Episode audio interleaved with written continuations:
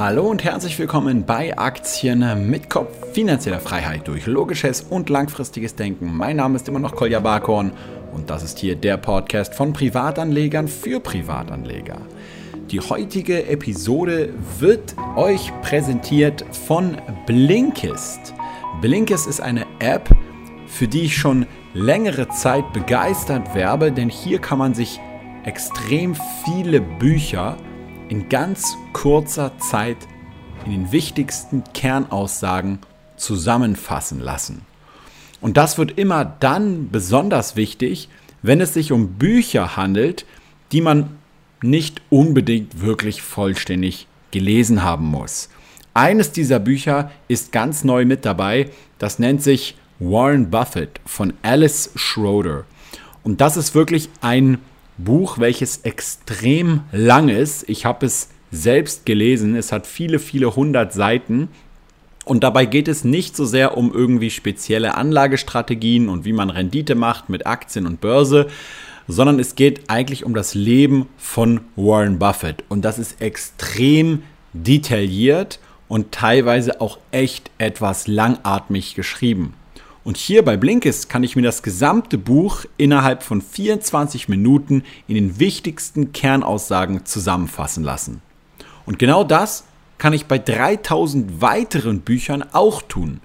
Sachbücher, Geschichtsbücher, Psychologie, Wissenschaft, Ratgeber. Und diese Bücher werden in der App direkt vorgelesen von echten Menschen und nicht von irgendwelchen Computerstimmen. Das Ganze kann ich mir natürlich auch einfach durchlesen, wenn ich möchte. Aber ich bevorzuge natürlich, es mir immer diese Titel jeweils anzuhören. Man kann auch die Geschwindigkeit verstellen. Das ist also wirklich interessant. Und man bekommt sehr häufig am Ende der Titel auch noch konkrete Handlungsanweisungen, Tipps, Zusammenfassungen und so weiter, sodass das Ganze möglichst praxisnah ist.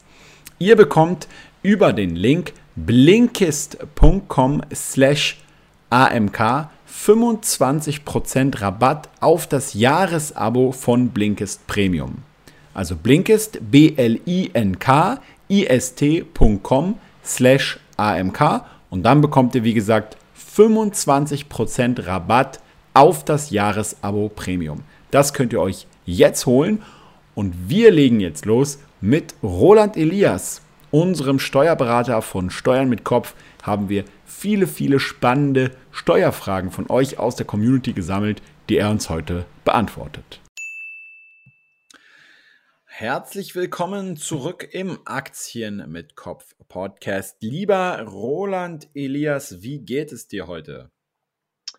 Hallo Kolja, Servus erstmal und vielen Dank, dass ich wieder bei dir im Podcast sein darf. Ähm, mir geht's gut, ähm, viel zu tun und bei dir sonst alles in Ordnung? Bei mir ist definitiv alles in Ordnung und äh, das wird eine sehr produktive, arbeitsreiche Woche, habe ich schon das Gefühl an diesem Montag. Und es ist ja immer so richtig gut, gleich am Montag sich mal so richtig intensiv wieder mit steuerlichen Themen auseinanderzusetzen. Und wir haben ja immer wieder hier auch mal ab und zu einige spannende Steuerthemen gehabt. Und ich habe aber, bevor wir jetzt auch mit einigen Fragen loslegen, die mich ja einige Leute bei Instagram schon zum Thema Steuern gestellt haben, habe ich ja bei dir ein Video gesehen neulich, das ging auch ordentlich ab auf dem Steuern mit Kopf YouTube-Channel. Da ging es so um Steuerhinterziehung und die Tricks und wie das Finanzamt äh, die erkennt. So, vielleicht könntest du mal so ein paar ein oder zwei Sachen aus dem Video äh, schildern und, und für unsere Hörer hier, hier äh, erzählen, ja? Ja, klar, auf jeden Fall ähm, sehr gerne. Wie gesagt, also es gibt ja immer wieder unter den Videos von Steuern mit Kopf gibt es ja, sag ich mal, die besten Steuersparmodelle, nennen wir es mal so. So klassische Sachen wie, ach, das gebe ich ja gar nicht an, weil das Finanzamt findet es eh nicht raus. Und ähm, ich mache das mit meinem Steuerberater seit Jahrzehnten so und das Finanzamt hat noch nie was, ähm, sag ich mal, dazu irgendwie ja, angemerkt und es lief immer so durch. Meistens halt geht es deswegen gut, weil das Finanzamt ganz einfach ähm, sich deinen Steuerfall noch nicht genau angeschaut hat. Dementsprechend auch bei solchen Empfehlungen auch natürlich in den Facebook-Communities immer vorsichtig sein, wenn da irgendjemand äh, sagt, dass er null Steuern zahlt. Ähm, kann meistens ähm, nur bestimmte Gründe haben. Aber zwei, drei Punkte daraus ist definitiv immer wieder, ähm, was vor allem im Bereich Kryptowährungen echt ja, sehr häufig aufgetaucht ist, das ähm, war das Thema Geldgeschenke, beziehungsweise in dem Fall Kryptowährungen, die geschenkt worden sind da war es dann wirklich so, dass das ein oder andere Mandat dann, also so, das dann nicht zustande kam, auch der ein oder andere Fall, dann gesagt hat, ja, er hat da vor, keine Ahnung, 2016 ähm, einen sechsstelligen Betrag, den muss ich vorstellen, das war damals, war der Bitcoin noch bei circa 1000 Euro, hat er einen ähm, sechsstelligen Betrag an Kryptowährungen geschenkt bekommen. Dann habe ich gesagt, okay, damit wir das alles nachweisen, dann können wir in dem Zusammenhang einfach mal sagen, wer hat denn das geschenkt? Ja, das weiß ich nicht mehr. Und das ist dann schon die Situation, wo man sagt, okay, wenn dir jemand einen sechsstelligen Betrag schenkt, dann wird er definitiv, wirst du wahrscheinlich sicherlich wissen, wer dir das geschenkt hat. Also gerade so Geldgeschenke oder Wirtschaftsgüter, Laptops, Handys, alles, was irgendwie, sag ich mal, geschenkt worden ist, ähm, sollte man definitiv nachweisen, denn ein Unbekannter schenkt dir das nicht. Und wenn du es dann natürlich diesen Geldeingang im Konto hast, dann wären natürlich auch die Banken da sehr schnell hellhörig, weil die natürlich unter den Geldwäschebedingungen natürlich auch immer sehr viel ähm, ja, wie soll ich mal äh, sagen, ähm, ja, nachprüfen müssen. Gibt ja die Grenzen, die jetzt mhm. bei 10.000 Euro liegen. Und ähm, da gab es natürlich schon die einen oder anderen, die dachten, sie sind schlauer. Ähm, Schenkungen sind ja bis zum gewissen Betrag steuerfrei. Ähm, und wie gesagt, mehrere Leute, 20.000 Euro, dann kommt man bei fünf Leuten. Aber wenn mir jemand 20.000 Euro schenken würde, dann würde ich ja wissen, wer das ist. So als erstes Thema. Zweites Thema auch relativ spannend sind Fake-Rechnungen, was mir auch in einem Fall massiv untergekommen ist, ähm, wo dann auch ein Steuerstrafverfahren ähm, rausgeworden ist, weil derjenige halt Fake-Rechnungen ähm, geschrieben hat und mhm. ähm, ihm dann im Großen und Ganzen sagt, das sind Betriebsausgaben, die wurden ihm von den Kunden geschickt ähm, im Rahmen von der Betriebsprüfung, hat aber dann das Finanzamt ja. gesagt, ja, Kontrollmitteilung, dann fragen wir doch mal den anderen, ob er dir die Rechnung geschickt hat. Rausgekommen ist, er hat im Grunde die Briefe kopiert, ähm, die ist, äh, ja, sag ich mal, das, das Logo und alles nachdesignt und hat sich dann im Grunde in dem Fall sogar im sechsstelligen Bereich selbst Rechnungen geschrieben. Und wow. ähm, hat das dann natürlich, äh, das Steuerstrafverfahren läuft auch noch, ist sehr spannend. Aber ja. wie gesagt, in dem Fall, ähm, Gott sei Dank, solche Wahnsinn. Themen kommen natürlich immer wieder auf. Das kann ich, kann ich mich erinnern, da gibt es diesen sehr guten, empfehlenswerten Film ähm, War Dogs mit den beiden jungen Herren in Amerika, die, die ähm, ja ins Waffengeschäft einsteigen und äh, die ja, ganzen Geschäfte, die dort öffentlich ausgeschrieben werden, halt eben selber auch in Anspruch nehmen. Und dann irgendwann ist es eben auch so, dass sie einen riesigen Deal an Land ziehen mit irgendwie 100 Millionen Schuss irgendwas von der US-Regierung. Und das ist alles eine wahre Geschichte übrigens. Ähm, und dann äh, faken die auch von ihren letzten paar Jahren irgendwie hunderte von Rechnungen, ja, weil die das alles beim, bei der Regierung einreichen müssen. Aber es ist immer der Wahnsinn, was man auch in der heutigen Zeit irgendwie glaubt, dass man noch damit durchkommt. Ich meine, dass man, dass man eine Rechnung faked, man kann sich ja da irgendwie vorstellen, gerade wenn es um so hohe Beträge gibt, dass auf der anderen Seite natürlich dann so eine Rechnung der, der andere ja auch einreichen würde, ja. Und ähm, das ist natürlich der Wahnsinn. Wenn sowas auffliegt, dann äh, hat man natürlich echt die Arschkarte. Ja. Also lasst solche Dummheiten. Aber wo du gerade das Thema Kryptowährungen äh, angesprochen hast, da war, habe ich mich ja auch schon gefreut, weil ich ja ähm, jetzt neben Aktien nicht so der Edelmetall-Fan bin. Ich habe zwar auch ein bisschen Gold und so, aber da war es ja immer so, dass man Gold äh, und Edelmetalle ab einer gewissen Haltedauer, ich glaube ein Jahr oder so, oder bis zu einer gewissen Grenze auch wieder steuerfrei mit Gewinn verkaufen konnte. Und somit habe ich mich immer auch gefreut, dass irgendwie Kryptowährungen auch darunter zählen. Und dann gab es aber irgendwie ja neulich die Nachricht, dass das irgendwie wieder abgeschafft werden soll und jetzt wieder doch nicht. Oder kannst du mir vielleicht da ein kleines Update geben, wie es da aussieht? Also sagen wir so, das Thema ähm, Gold, Kryptowährungen und auch Immobilien, die Steuerfreiheit, weil es gilt ja auch für Immobilien. Nach zehn Jahren ist ja auch eine vermietete Immobilie steuerfrei.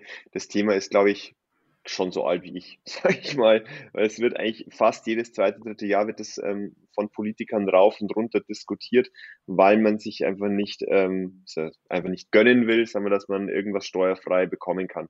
Ich meine, derjenige, der Kryptowährungen ein Jahr hält, kriegt sie steuerfrei.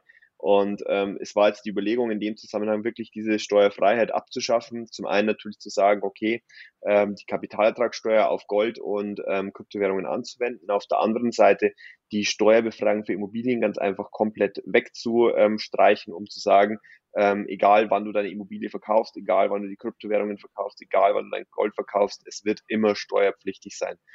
Ich sage mal so, das war vor, ich glaube, zwei oder drei Monaten, ähm, wurde es eben sehr stark diskutiert, weil man natürlich ähm, ein bisschen gesehen hat, was natürlich ähm, die Corona-Situation natürlich auch auf die Wirtschaft jetzt hat, ähm, für Auswirkungen hat. Ich glaube, mhm. letzte Schätzung, letzte Woche irgendwas minus 5,8 Prozent im BIP, ähm, was natürlich schon eine Hausnummer ist, wenn man sich vorstellt, da reden wir über Billionen, ähm, die, die das BIP hat, also das heißt mehrere Milliarden und ich glaube, knapp 50 Milliarden kalkuliert man allein wegen der Umsatzsteuer, weniger Einnahmen.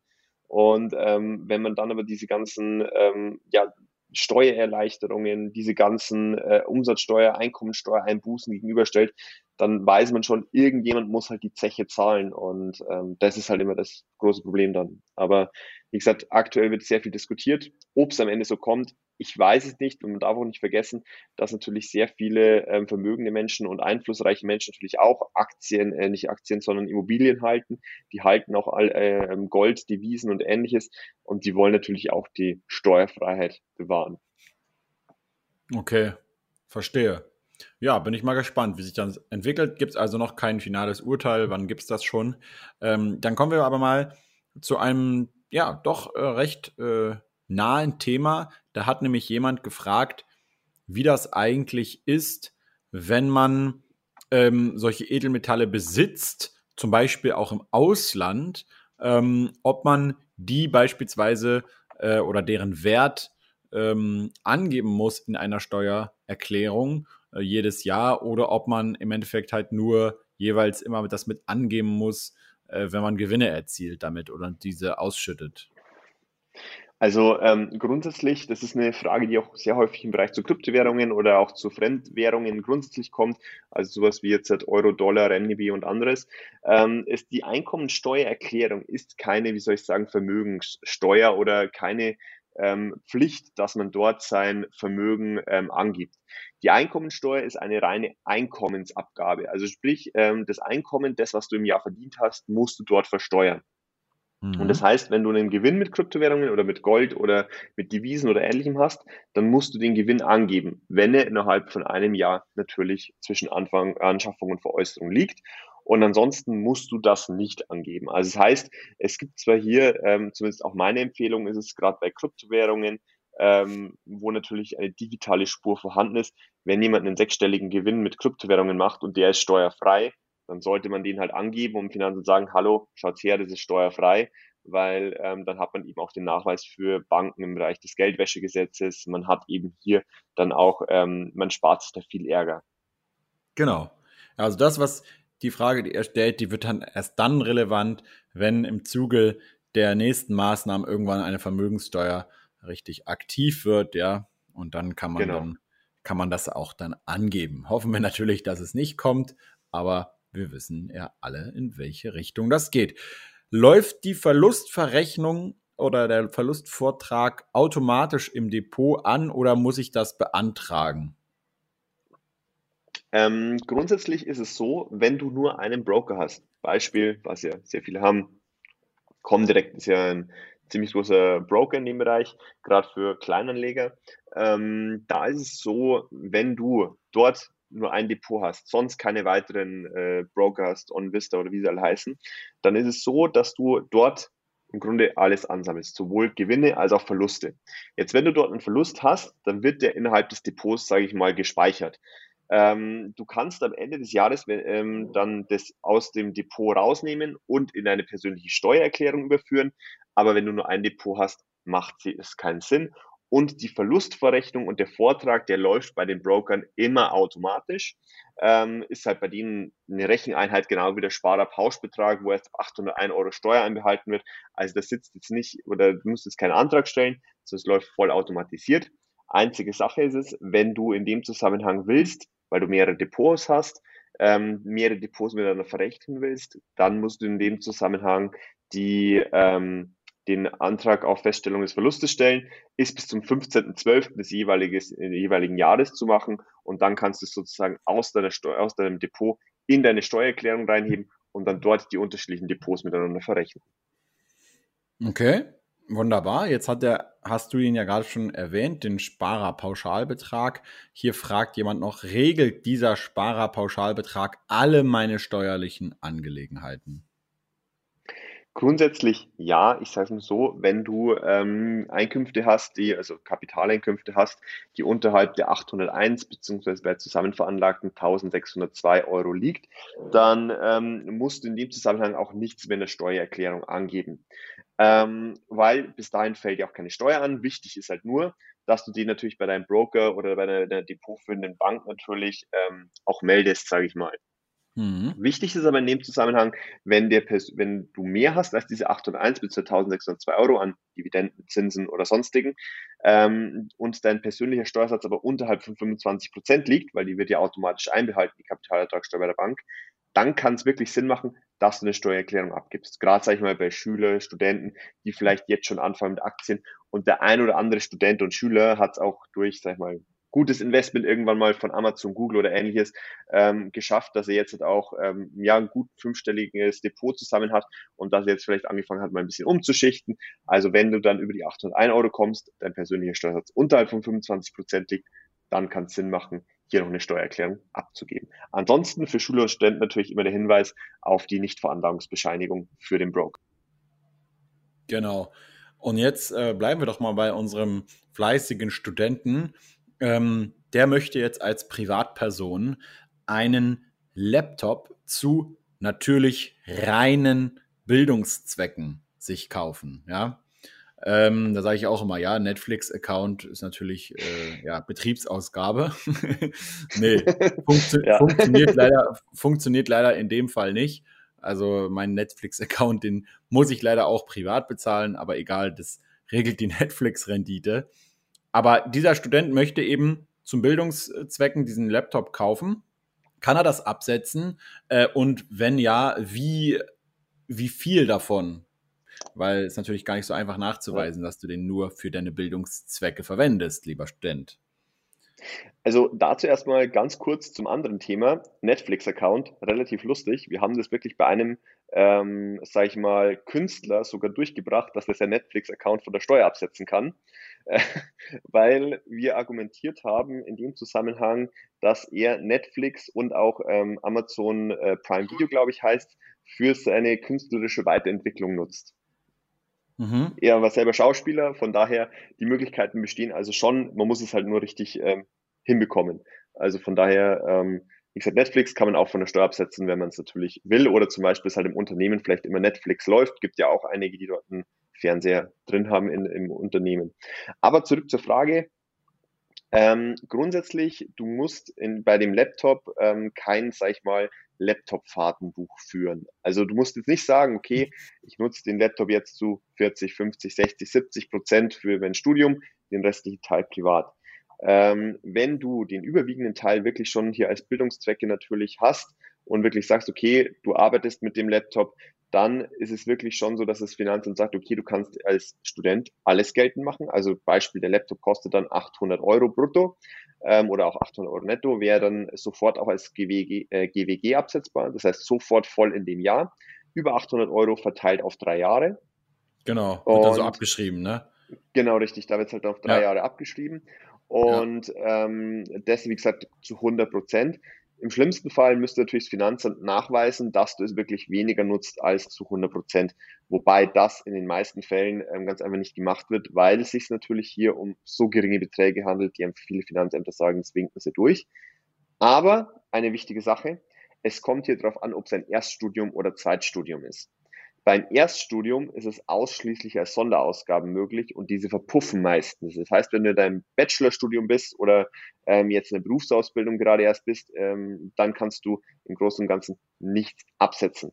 Anders ist es hingegen, wenn du jetzt schon im Masterstudium bist oder vorher eine Berufsausbildung hattest und dann studierst, deinen Bachelor, dann kannst du das als Werbungskosten als Zweitstudium geltend machen und dann hast du hier auch einen Verlustvortrag, den du aufbauen kannst. Geht aber erst mit dem Zweitstudium oder mit der Zweitausbildung. Okay. Verstehe. Wie ist das eigentlich allgemein, wenn man jetzt mal von der privaten Ebene in die geschäftliche Ebene wechselt, äh, was jetzt zum Beispiel die Regelung von Laptops und so weiter angeht? Das ist ja also recht simpel, aber wie ist das zum Beispiel bei einer Geschäftsreise? wenn man jetzt irgendwie sagt, ähm, ich, äh, ich reise jetzt in ein anderes Land, um dort beispielsweise eine Firma zu gründen oder um äh, beispielsweise dort mich beruflich äh, weiterzubilden oder mit, mit Geschäftspartnern oder potenziellen Kunden zu treffen. Ähm, und dann hänge ich aber noch irgendwie drei, drei Tage Urlaub noch mit hinten dran. Ja, wie, wie ist sowas zu bewerten dann? Also, ähm, da, kleiner Hinweis, habe ich ja in meinem Buch geschrieben, Steuern ja. für Influencer. Gerade Sehr für gut. die Travel-Blogger ist das natürlich immer wieder spannend. Genau, deswegen für ähm, die frage ich das. Genau, richtig. ähm, und in dem Zusammenhang ist es wirklich so, dass du da im Grunde aufteilen musst, ähm, wie es natürlich genau. nach den einzelnen Tagen ist. Also zum Beispiel, klassischer Fall, du bist zehn Tage irgendwie, beispielsweise ich komme jetzt zehn Tage lang zu dir nach ähm, Mallorca, wir arbeiten dort teilweise und teilweise mache ich dann noch irgendwie, keine Ahnung, ein paar Tage Urlaub. Dann müsste man, unter, müsste man wirklich sagen, okay, an welchen Tagen haben wir den jetzt halt wirklich produktiv gearbeitet, haben das Unternehmen, Steuer Kopf UG, weiterentwickelt oder haben wir irgendwie jetzt, halt, ähm, sag ich mal, bloß Pina Coladas oder sonstige Drinks da jetzt, sag ich mal, auf dem Balkon vernichtet. Ähm, das ist ja eigentlich immer sagen, das Gleiche, oder? Ist eigentlich immer ja. alles. genau.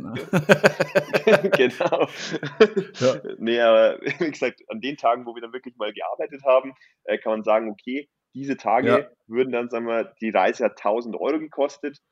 Mhm. Dann zehn Tage, sagst okay, vier Tage davon haben wir wirklich so produktiv gearbeitet, dass wir Vollgas gegeben haben und an den restlichen Tagen haben wir gefeiert. Dann wären im Grunde 400 Euro, könnte ich voll als Betriebsausgaben mit reinnehmen und die 60 Prozent, also die sechs Tage, wo wir nur gefeiert haben, ähm, werden sozusagen privat vergeben. Mhm. Wenn man aber sagt, ja. okay, es war teilweise so, teilweise so, sogar untertags, dann geht das Finanzamt immer noch davon aus, dass man sagt, okay, ein Tag hat acht Stunden. Ja. Wenn wir jetzt sagen, okay, der Vormittag war voll produktiv, der Nachmittag ähm, haben wir im Grunde voll gefeiert, ähm, dann würde man sagen, okay, vier Stunden, also von diesem Tag im Grunde 50 Prozent oder ja bis zu mhm. durch acht geteilt, sag ich mal, kannst du diese Kosten pro Tag absetzen und der restliche Teil wäre wieder privat. Ja. Ganz besondere Ausnahme ist, wenn du sagst, okay, was ich bei meinen Foodbloggern zum Beispiel ab und zu mal habe, dass da natürlich diejenigen, ähm, sag ich mal, irgendwelche Restaurantbesuche machen oder irgendwelche Attraktionen mhm. haben. Keine Ahnung, gehen in ein Restaurant, ähm, machen da sowas ähm, drüber, dann wären aber die Kosten voll absetzbar, weil es ja teilweise, ich, weil es hier wieder ähm, in die Bewertungskosten reinfällt und das in dem Zusammenhang ähm, ja eine totale Ausgabe wäre, einfach genau. beruflich veranlasst ist. Genau. Man isst ja sozusagen nicht, um satt zu werden, sondern nur, um, um ein Instagram-Foto zu, zu schießen. Genau, ja. richtig. Also, und äh, mein Tipp auch immer schön viele Vlogs machen. Am besten den ganzen Tag immer alles vloggen. Ja, dann hast, du bisher halt auch die ganzen Tag am Arbeiten, ja. ja. Deswegen, ist ja also genau mit Videospielen. Wer den ganzen Tag zockt und damit sein Geld verdient, der kann, kann auch Videospiele von der Steuer absetzen. Ja, natürlich. Vollkommen klar. Ja. ja. Das denke ich mir halt auch immer. Ähm, leider verdiene ich noch keine Geld mit Videospielen, sondern nur mit den Videounternehmen. Aber egal. ähm, jetzt äh, ja, haben wir natürlich noch weitere Fragen. Ich versuche die immer so ein bisschen thematisch so halbwegs zu ordnen. Gehen wir jetzt mal so ein bisschen in das Thema was ja auch aktuell ist, nämlich Homeoffice. Jetzt ist es ja so, viele Leute sind jetzt im Homeoffice und das wird sich ja teilweise auch nicht unbedingt sehr schnell wieder ändern. Ähm, und jetzt schreibt hier jemand, wie kann ich denn am besten das Homeoffice in der Steuererklärung mit angeben? Also da, da wird ja wahrscheinlich mit meinen, kann ich denn jetzt, wo ich im Homeoffice bin, mehr geltend machen als sonst, wo ich eben ähm, auf Arbeit immer fahre? Ähm, das ist im Großen und Ganzen noch nicht entschieden, denn ähm, ich sage es mal so, grundsätzlich im Homeoffice ist es ja so, du brauchst ein abgeschlossenes Arbeitszimmer. Ähm, diese Regelung ist eigentlich knallhart und sagt, wenn du keinen abgeschlossenen Raum hast, in dem du dann arbeitest, dann ist es kein Arbeitszimmer. Punkt aus. So ist zumindest die aktuelle Rechtslage. Es ist aber so, dass schon vor, ich glaube, vor einem Monat war es, ähm, sich sehr viele ähm, Leute darüber Gedanken gemacht haben. Ja, wir wissen aber natürlich, dass sehr viele Arbeitnehmer jetzt im Homeoffice sind. Wahrscheinlich auch noch, ich denke mal, mindestens bis Frühjahr nächsten Jahres. Bei unserer Kanzlei ist jetzt auch wieder Homeoffice seit ähm, Anfang Oktober, ähm, bis, also für die meisten Mitarbeiter. Und da ist es wirklich so, dass man sich hier, dass jetzt einige Politiker vorgeschlagen haben, man soll doch eine Pauschale machen, fünf Euro pro Tag wären im Grunde dann pro Monat ähm, 5 mal 22 Arbeitstage, also knapp 410 Euro pro Monat als pauschaler Werbungskostenabzug. Ähm, gibt im Großen und Ganzen äh, dann, wie gesagt, auch einige sagen, nee, das soll man dann genau nachrechnen, dass man sagt, okay, ähm, Anteil von der Miete, 50 Prozent von der Miete oder ähnliches, also da gibt es so unterschiedliche Modelle.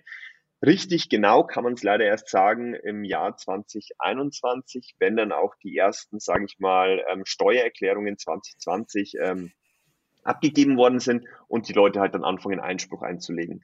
Dann wird es aber relativ schnell ganz einfach vom BMF eine Lösung brauchen. Ausnahme wäre, es würde im Jahressteuergesetz 2020 eine Sonderregelung mit eingefügt werden, dass man sagt, alle Leute, die ab, keine Ahnung, diesem Jahr in Homeoffice sind, können so und so viel Euro. Ich denke mal, es wird auf eine Pauschale hinauslaufen. Ich denke, dass wahrscheinlich so wie diese 5 okay. Euro sein werden.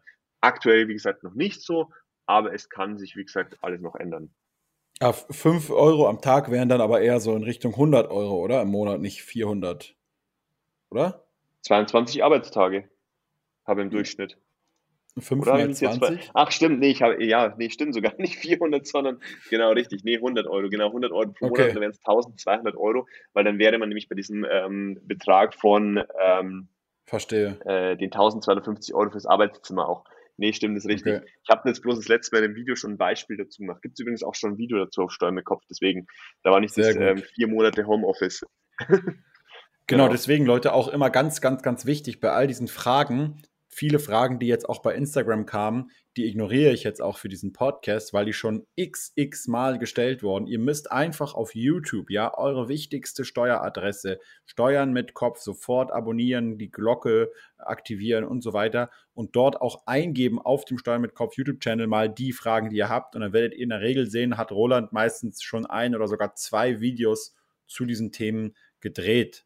Ähm, ein anderer, ähm, bleiben wir doch mal zu Hause, beziehungsweise vielleicht auch nicht ganz zu Hause, sondern jemand vermietet hier ein paar Immobilien und der wollte mal einfach so pauschal wissen, wenn er jetzt ähm, Mieteinnahmen von ungefähr 5000 Euro im Monat hat, wie hoch wäre das ungefähr zu besteuern? Das hängt natürlich auch zusammen mit seinem restlichen Einkommen und so, aber dazu hat er leider keine Angabe gemacht. Genau, also nochmal ganz kurz zu, der, zu dem Thema Homeoffice zurück. Ganz wichtig ja. ist auch, ähm, dass ihr auf jeden Fall euch das vom Arbeitgeber bestätigen lasst, dass ihr in der Zeit von bis ähm, im Homeoffice okay. wart. Ähm, ganz wichtig, es gibt zwar aktuell noch keine, keine, sag ich mal, Regelung dafür, aber wichtig ist immer, Papier ist geduldig, das sagt jeder Rechtsanwalt und dementsprechend alles, was ihr euch irgendwie bestätigen lassen könnt, dass ihr vier Monate, fünf Monate oder dass ihr bis Tag Y, vielleicht 31.03.2021 jetzt im Homeoffice seid, lasst euch das bestätigen, ähm, weil damit seid ihr auf jeden Fall auf der sicheren Seite und ähm, dann kann euch da wirklich eher später kein Problem äh, ja, entgegenkommen. Ähm, okay. Zur Frage aber jetzt mit den ähm, Einkommen. Also da ganz wichtige Adresse. Es gibt einen sogenannten BMF-Steuerrechner. Habe ich auch schon mal ein Video dazu gemacht, wie man eigentlich sein, seine Steuerbelastung ähm, berechnet. Und ähm, in dem Zusammenhang, wie du selber gesagt hast, wir haben keine weiteren Informationen. Ist die Person verheiratet, hat drei, vier, fünf, zehn Kinder, hat er vielleicht noch 200.000 Euro auf der Lohnsteuerkarte, wissen wir nicht. Also das heißt, es kommt immer hier auf alle Einkünfte an ich sag's mir so, wenn jemand 5000 Euro Mieteinnahmen hat ähm, pro Jahr oder pro Monat war es, glaube ich, pro Monat war es, oder? Genau, 5000 Euro pro Monat, ähm, dann wären wir in dem Fall bei 60.000 Euro. Sagen wir mal so, diese Person lebt sonst von nichts anderem. Die hat bloß seine ähm, 60.000 Euro Mieteinnahmen im Jahr, ist alleinstehend. Dann würde man sagen, okay, sowas um die 5.000 bis 6.000 Euro hat er dann im Jahr Krankenversicherung, die als Sonderausgaben abgezogen werden, dann vielleicht noch ein paar kleinere Abzüge dann landen wir vielleicht am Ende sowas bei äh, erstmal mal 54.000 Euro. Dann hätte er als zu versteuerndes Einkommen im Jahr 2020 als, Alleinste als Alleinstehender ähm, 54.000 Euro an, äh, ähm, spinnt der Rechner gerade hier, ist wieder live, ähm, dann hätte man hier 54.000 Euro als zu versteuerndes Einkommen. Dann würde die Steuerbelastung bei, also die Durchschnittssteuerbelastung bei 26,84 Prozent liegen. Es wären 14.490 Euro an Steuern inklusive Soli und eine Grenzsteuerbelastung von 40 Prozent, 70. Genau. Okay, ja. Jemand hat natürlich auch eine andere Frage, die aber zum Thema Vermietung auch noch passt. Und zwar, er hat eine neue Küche bei einer vermieteten Immobilie installiert. Äh, auf wie viele Jahre soll die jetzt abgeschrieben werden? Und die Malerkosten sofort? Genau. Also in dem Zusammenhang ist es so, dass ähm, Küche, auch Möbel, es gibt ja auch welche, die vermieten, ähm, ja, voll eingerichtet, auch äh, mit Waschmaschine und so weiter und so fort. Küchengeräte, also die Küche an sich, wenn es diese Einbauküchen sind, werden grundsätzlich auf zehn Jahre abgeschrieben. Das sind so der, der Standard eigentlich in dem Fall. Das heißt, wenn du sagen wir, eine Küche für 10.000 Euro kaufst, dann hast du ähm, 1.000 Euro pro Jahr als Abschreibung und musst natürlich das aber auch monatsgenau dann aufteilen. Und die Malerkosten sind in dem Fall sofort abzugsfähige ähm, Währungskosten. Wichtig ist natürlich auch, ähm, dass der Maler natürlich auch eine saubere Rechnung schreibt und ähm, in dem Zusammenhang natürlich die, ähm, ja, sag ich mal, Kosten eventuell aufgeteilt werden. Ich weiß nicht, wenn man mit Einliegerwohnung zum Beispiel vermietet, in den privaten Teil oder natürlich auch dann in den ähm, ja, Vermietungsteil. Okay, wunderbar. Dann haben wir eigentlich für heute nur noch eine abschließende Frage, die Frage aller Fragen. Ähm, lohnt es sich eigentlich aus steuerlicher Sicht, ähm, Aktienkäufe auch eben über die GmbH äh, zu machen. Jemand hat hier den konkreten Fall, er hat circa 50.000 Euro in seinem Flatex-Depot mhm. und er will jetzt wissen, ob er über eine GmbH weniger Steuern zahlen würde. Hier schon mal von mir der Hinweis, ähm, nicht nur die Steuern eben berücksichtigen, sondern immer die Gesamtkosten bei allem berücksichtigen. Aber jetzt bist du dran, Roland. Genau. Also das ist eigentlich wirklich der beste Hinweis, den du auch schon geben kannst. Und zwar, ähm, viele haben erstmal immer das Depot, ist völlig egal. Also es kann jemand ein Depot von einer Million Euro haben und es lohnt sich, dass es im Privatvermögen hält. Es kann aber auch sein, dass jemand ein Depot von 10.000 Euro hat und ähm, es sich lohnt, dass es im Betriebsvermögen hält in, von der GmbH. Ähm, warum? Weil die Depotgröße eigentlich völlig irrelevant ist, sondern es kommt immer darauf an, was du mit dem Geld machst. Denn wie gesagt, wir haben keine Vermögensteuer in Deutschland, sondern wir haben eine reine Ertragsbesteuerung. Das heißt, deine Gewinne sind am Ende entscheidend. Wenn du jetzt ein Depot von einer Million Euro hast und wirklich da 0%, sage ich mal, an Dividenden hast, 0% von Aktiengewinne, reiner Buy and Hold Strategie und du irgendwann, keine Ahnung, in zehn Jahren ähm, verkaufen willst, dich dann irgendwo ins Ausland absetzen und ähm, das ganze Geld verfeiern willst, dann macht es mit einer GmbH keinen Sinn.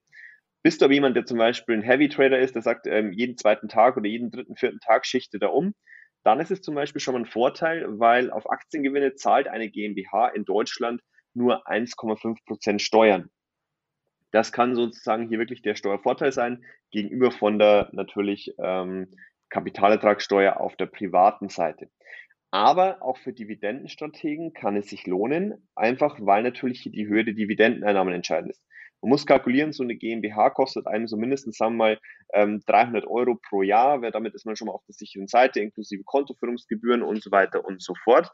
Ähm, wenn man nichts selber machen kann, dann ist man schon bei 1500 Euro so an Kosten pro Jahr. Wenn es sich dann lohnt, dass man wirklich hier sagt, okay, man hat mit 10.000 Euro startet man und hat so viel Glück und so gut äh, ist man im Traden, dass man da in einem Jahr auf die eine Million kommt, dann zahlst du halt auf die 990.000 Euro Gewinn plus 1,5 Prozent Steuern. Und das ist halt besser, als wenn du die Kapitalertragssteuer hast. Deswegen kommt auch auf die Strategie an. Bei Dividenden, wie gesagt, auch das Thema mit den Kosten. Du kannst dann wirklich alles gegenrechnen, weil im Privatbereich hast du nur den Sparer-Pauschbetrag 801 bzw. 1602 Euro. Und da ist es wirklich so, dass die Kosten, die du im privaten Bereich nicht absetzen kannst, Tablet, Handy, Internetanschluss, eventuell, wenn du viel auf ähm, Hauptversammlungen bist, weil du total der Fan zum Beispiel von äh, Hauptversammlungen bist. Ich meine, Collier ist ja ähm, alle paar Jahre auch in Omaha bei Berkshire Hathaway. Ähm, da kann es Sinn machen, Reisekosten absetzen. Das sind alles Thematiken, die im Privatbereich ganz einfach ähm, außer Acht bleiben würden. Im betrieblichen Bereich alles absetzbar und du kannst die Kosten, ja, wie gesagt, äh, deine Steuerbelastung dann natürlich noch drücken. Das heißt, du Kosten, die du sonst im privaten Bereich versteuern müsstest, weil du eben bloß die 801 Euro hättest, kannst du da voll geltend machen und zahlst vielleicht auf eine niedrigere Bemessungsgrundlage, zwar zum Beispiel 30 Prozent Körperschaftssteuer plus Gewerbesteuer und Soli, aber anstatt zum Beispiel 30.000 Euro an zu versteuerndem Einkommen könnte am Ende eben bloß 10.000 Euro steuerpflichtiger Gewinn da sein und auf die würdest du dann 3.000 Euro zahlen anstatt, 30, äh, anstatt 9.000 Euro zum Beispiel. Genau, also muss man das mal einfach für sich selber so ein bisschen durchrechnen und wie viel Vermögen insgesamt, wie häufig tradet man, das sind alles so wichtige Fragen und wie teuer ist sozusagen die gesamte Verwaltung. Und ich sage euch eins, äh, am Anfang ist es immer ziemlich leicht, irgendwo eine Firma zu gründen oder irgendwas zu machen, aber dann irgendwann merkt man halt so, dass mit zunehmendem Firmenanteilen und so weiter auch die Verwaltung und der Aufwand immer mehr zunimmt, ja. Und das ist dann schon teilweise recht nervig. Und das muss man mit berücksichtigen in dieser Gesamtkostenrechnung. Äh, aber dann kann es natürlich unter Umständen schon durchaus Sinn machen. Okay, ich bin dann soweit durch. Äh, hast du jetzt noch irgendein spannendes, wichtiges Thema? Ansonsten können wir die Leute, glaube ich, entlassen mit dem Steuerthema für heute. Das Allerwichtigste ist natürlich, habt ihr schon Steuern mit Kopf auf YouTube und Instagram abonniert? Das ist natürlich das Allerwichtigste. ja, das ist klar. das Erste, was man eigentlich wirklich tun sollte. Oder das geht's. Wenn man sich sozusagen bei YouTube anmeldet, ohne Steuern mit Kopf auf YouTube geht ja gar nicht. Ähm, und ansonsten natürlich, ähm, wie gesagt, eigentlich bloß wichtig, Steuern sparen kann auch nur derjenige, der eine Steuererklärung macht. Wichtig vor allem für Arbeitnehmer immer wieder. Ähm, habe ich auch bei, ähm, sag ich mal, bei den YouTube-Videos die letzten Monate immer wieder gesagt, jeder Arbeitnehmer kriegt im Durchschnitt so 1000 Euro zurück gerade Corona, es gab natürlich auch viele, die jetzt da sein in Kurzarbeit sind, 40 Prozent weniger Gehalt haben. So eine kleine Finanzspitze kann dann nicht schaden. Einfach mal, wie gesagt, ähm, schauen, ob es sich lohnt. Ansonsten vielen Dank, wie gesagt, dass ich wieder dabei sein durfte. Freut mich jedes Mal. Ähm, sind auch immer wieder spannende Themen mit dabei, wo wir darüber diskutieren. Und von meiner Seite her das Wichtigste, gesund bleiben. So sieht's aus. Immer schön mit dem Hund rausgehen. Auch du, Roland. Ja. Und dann hören wir uns nächstes Mal. Ne? Danke dir. Ciao, ciao. Sehr gerne. Ciao, ciao. Das war es dann auch schon wieder für diese Woche. Ich hoffe, für euch waren relevante Steuerfragen dabei. Wie gesagt, gerne auch nochmal bei Steuern mit Kopf auf YouTube vorbeischauen. Und er ist sogar mittlerweile auch bei Twitch, wo er immer wieder ein paar Twitch-Streams macht, wo ihr ihm auch live Steuerfragen stellen könnt. Also auch da mal gerne vorbeischauen. Und ansonsten, ja, wenn ihr euch für Aktienanalyse interessiert, ich habe ja gerade C Limited aus Singapur auf YouTube äh, vorgestellt. Das könnt ihr euch gerne noch anschauen. Und ansonsten wünsche ich euch jetzt noch eine richtig produktive und spannende Woche. Wir hören uns. Ciao, ciao.